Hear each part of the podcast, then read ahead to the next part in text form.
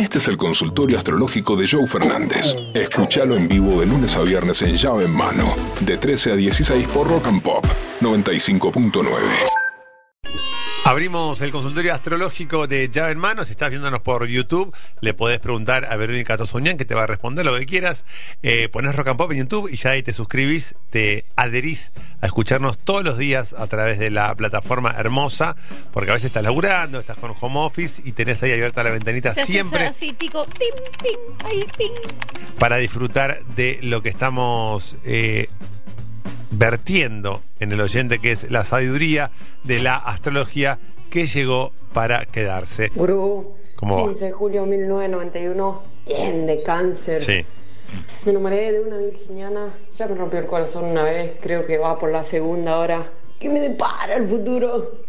Bueno, eh, cáncer es un signo mega emocional y estás en lo cierto. Te enamoraste de alguien que es más fría, más racional y más temperamental.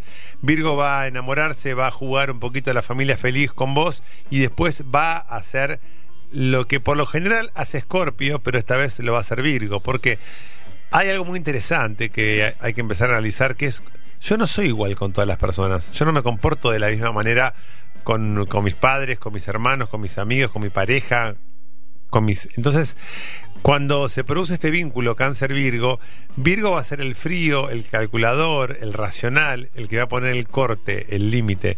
Y obviamente se va a enamorar de la fantasía canceriana en la familia cuando Virgo vuelva a sentir que esto es una fantasía y jamás lo va a poder traspolar a la vida real. Otra vez va a romperte el corazón. Depende de vos si decís, bueno, la verdad, me, me embalo y me la pongo de nuevo en la pera, pero por lo menos, ¿quién me quita lo bailado? O si como persona del signo de cáncer, actúas racionalmente, cosa que no sabes hacer, y decís, no, pará, si me le voy a pegar no en la pera contra esta persona, no tiene sentido. Pero fíjate cómo eh, Virgo, sí, lo volverá a hacer. Así que sabe que estás preavisado. Hola Gurú, buenas tardes, ¿cómo ¿Cómo estás? ¿Qué haces? Eh, te habla acá Darío, de 30 años, de 30 años, leonino. Hoy le hice frente a mi jefe y le pedí un aumento. Me dijo que le dé unos días que que iban a ver cómo podía aumentarme. ¿Qué me depara el futuro? Por favor, Gurú, decime, ¿qué, qué me va a decir este tipo? ¿Qué me depara el futuro, amigo? Darío, 30 años, le pide un aumento a su jefe. Ese aumento va a llegar y estuviste muy bien.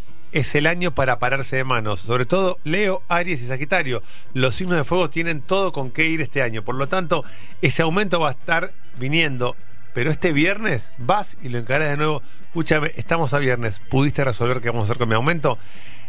Tampoco te la cancheríes con que tenés cinco ofertas laborales, pero decirle, porque quiero saber cómo vamos a seguir de acá a fin de mes, de acá a fin de año. Plantate que te va a ir muy bien. Sobre todo Aries, Sagitario y Leo a plantarse, que este es un año en donde las cosas se les van a dar. Hola, gurú. Hola. Hace un mes que nos casamos con mi pareja. Ella de Sagitario, yo de Géminis. ¿Qué nos depara el futuro? Una vida hermosa, larga, próspera, hijos, alegría, felicidad, muchos viajes. Sagitario y Géminis, dos de los signos más lúdicos y divertidos del zodíaco, se han cruzado. Son opuestos complementarios. El aire de Géminis aviva el fuego Sagitario.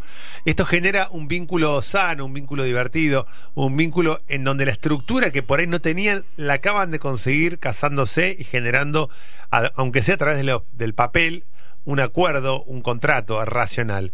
Gran relación, esto va para largo, por lo tanto quiero desearles felicidad y prosperidad. Llaveros, soy de Virgo. Tengo problemas en mi laburo, mucho estrés y mucha ansiedad. Siento que todo se me va de las manos. Necesito cambiarlo.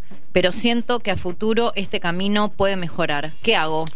Bueno, eh, Mauricio. Mauricio, estás atravesando eh, algo que tiene que ver con esta etapa del año y con esta etapa de los signos de tierra. Virgo, Tauro, Capricornio está en el momento de desestabilizarse para estabilizarse en un par de meses. Por lo tanto, lo que estás percibiendo es real. Es momento de patear el tablero. Viste a veces cuando a- arrancas un, un rompecabezas y lo arrancaste mal y es mejor desarmar lo poco que habías armado para empezar de nuevo que intentar sostener. Es como el. ¿Cómo se llamaba el juguito ese que bajaban los, los ladrillitos? Eh, el, El Tetris. Ah, pensé que ibas a decir el Shenga.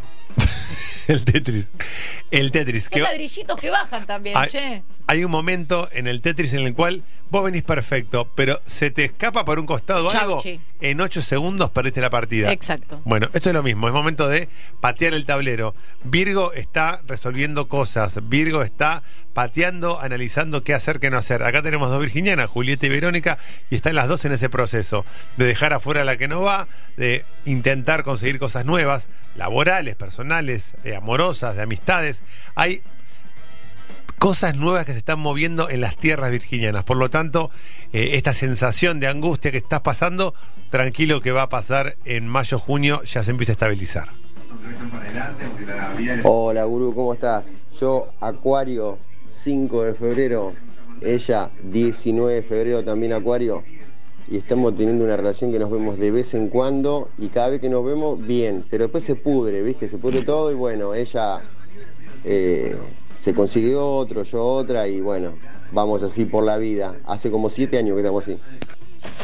A la mierda. Muy acuariano lo que me estás contando, tanto tuyo como de ella. Lo bueno es esto que Acuario cuando está en libertad y está con esta, nosotros la, la llamamos responsabilidad afectiva, de bueno, yo no soy exclusivo, vos no sos exclusiva, tenemos cada uno su espacio y su lugar.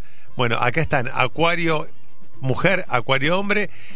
Es difícil una relación entre los acuarianos. ¿Por qué? Porque los dos acuarianos van a intentar generar un vínculo, eh, esto, con mucha libertad, con mucho desapego, que no hay como mucho compromiso.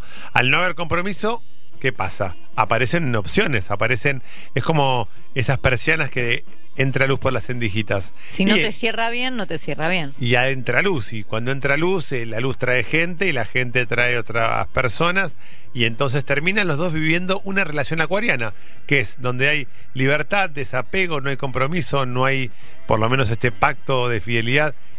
Mientras que ustedes, yo sé lo que siento, que vos tenés ganas de estar con ella y no te animás. Exacto. Acuario también le cuesta poner los huevos o los ovarios para decir, che, loca, che, loco, tengo ganas de estar con vos, no tengo ganas de estar volviendo Sí. con 40, yendo a bailar, volviendo a las 6 de la mañana, empomándome a cualquiera. Quiero armar un proyecto con vos. Pasa que a Acuario le decís armar un proyecto y sale corriendo.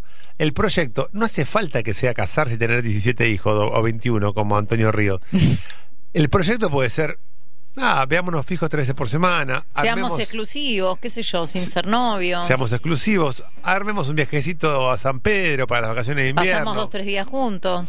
La- a veces el compromiso no siempre tiene que ver con formar una familia, tener 18 hijos o irse a vivir juntos.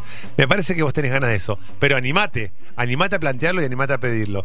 La comunicación es la primera de, el primero de los motivos por los cuales las parejas se separan. No hay comunicación. Uno no cuenta lo que le pasa, uno no cuenta qué es lo que quiere. En ningún lado, en la cama tampoco. Nos cuesta sentarnos con nuestra pareja y decirle, che, Claudia, a mí esto me encanta, esto me gusta, esto más o menos y esto lo odio. Claudia te dice, a mí esto, mira, el oral sí, esto no, por acá sí, por acá no, por allá no. Tenemos que ser claros para todo, para el sexo, para la convivencia, para el día a día, para ver qué nos pasa. Todo eso lo tenemos que, que vivir, pero y hablar y decir. Las cosas que no se hablan son las cosas que después quedan haciendo ruido y lo que hace ruido trae complicaciones. Se termina pudriendo y lo que se pudre se muere y lo que se muere no sirve más. Empecemos a darnos bola, empecemos a hablar y a decirnos las cosas mirándonos a los ojos. Joe Fernández, Pollo Cerviño y Vero Tosaunian hacen llave en mano. Lunes a viernes de 13 a 16 por Rock and Pop 95.9.